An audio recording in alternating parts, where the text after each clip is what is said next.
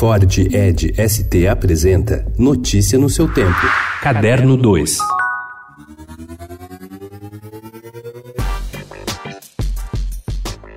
Era julho de 1969 e o mundo ainda estava atônito com a chegada do homem à lua. Ziraldo levou a Fernando de Castro Ferro, editor na Expressão e Cultura, a proposta de transformar as tirinhas semanais que publicava na imprensa no livro Jeremias o Bom.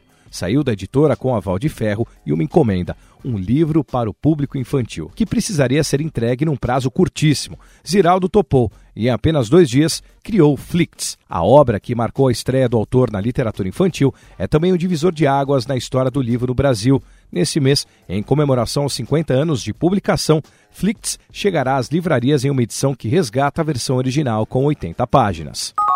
O Museu de Arte Moderna de Nova York, o MoMA, que está passando por reformas para expandir o seu espaço de exposição, anunciou nesta terça-feira no Instituto Moreira Salles, em São Paulo, diversos novos projetos. Uma das principais ações é a exposição Sur Moderno, Itinerários da Abstração, que será inaugurada em 21 de outubro e colocará à mostra mais de 100 obras do acervo que a venezuelana Patrícia Cisneros, uma das principais colecionadoras do abstracionismo geométrico latino, doou ao MoMA entre 1990 1997 e 2016. Entre os principais artistas estão os brasileiros, como Lígia Clark, Lígia Pap e Hélio Oticica.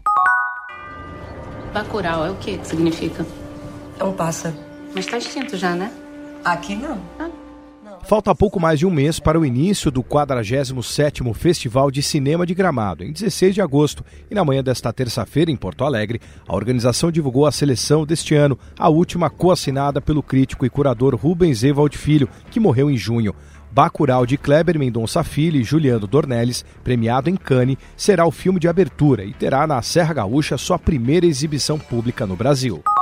O leitor brasileiro descobriu a escrita pulsante da argentina Mariana Henriques por meio dos contos de As Coisas que Perdemos no Fogo, lançado aqui em 2017 e que surpreendeu por apresentar uma Buenos Aires desoladora, onde o horror surgia na descrição de casas e ruas abandonadas, frequentadas por prostitutas, viciados e crianças solitárias, e nas quais também era comum aparecerem corpos mutilados, pessoas que simplesmente desaparecem e luzes que se acendem e se apagam sozinhas. No livro que agora chega ao Brasil, Este é o Mar, Mariana mantém a atenção, mas o cenário é mais glamouroso, o mundo das estrelas do rock. Mariana é um dos destaques da 17ª Festa Literária Internacional de Paraty, a Flip, que começa nesta quarta-feira na cidade fluminense. Notícia no seu tempo. É um oferecimento de Ford Edge ST, o SUV que coloca performance na sua rotina até na hora de você se informar.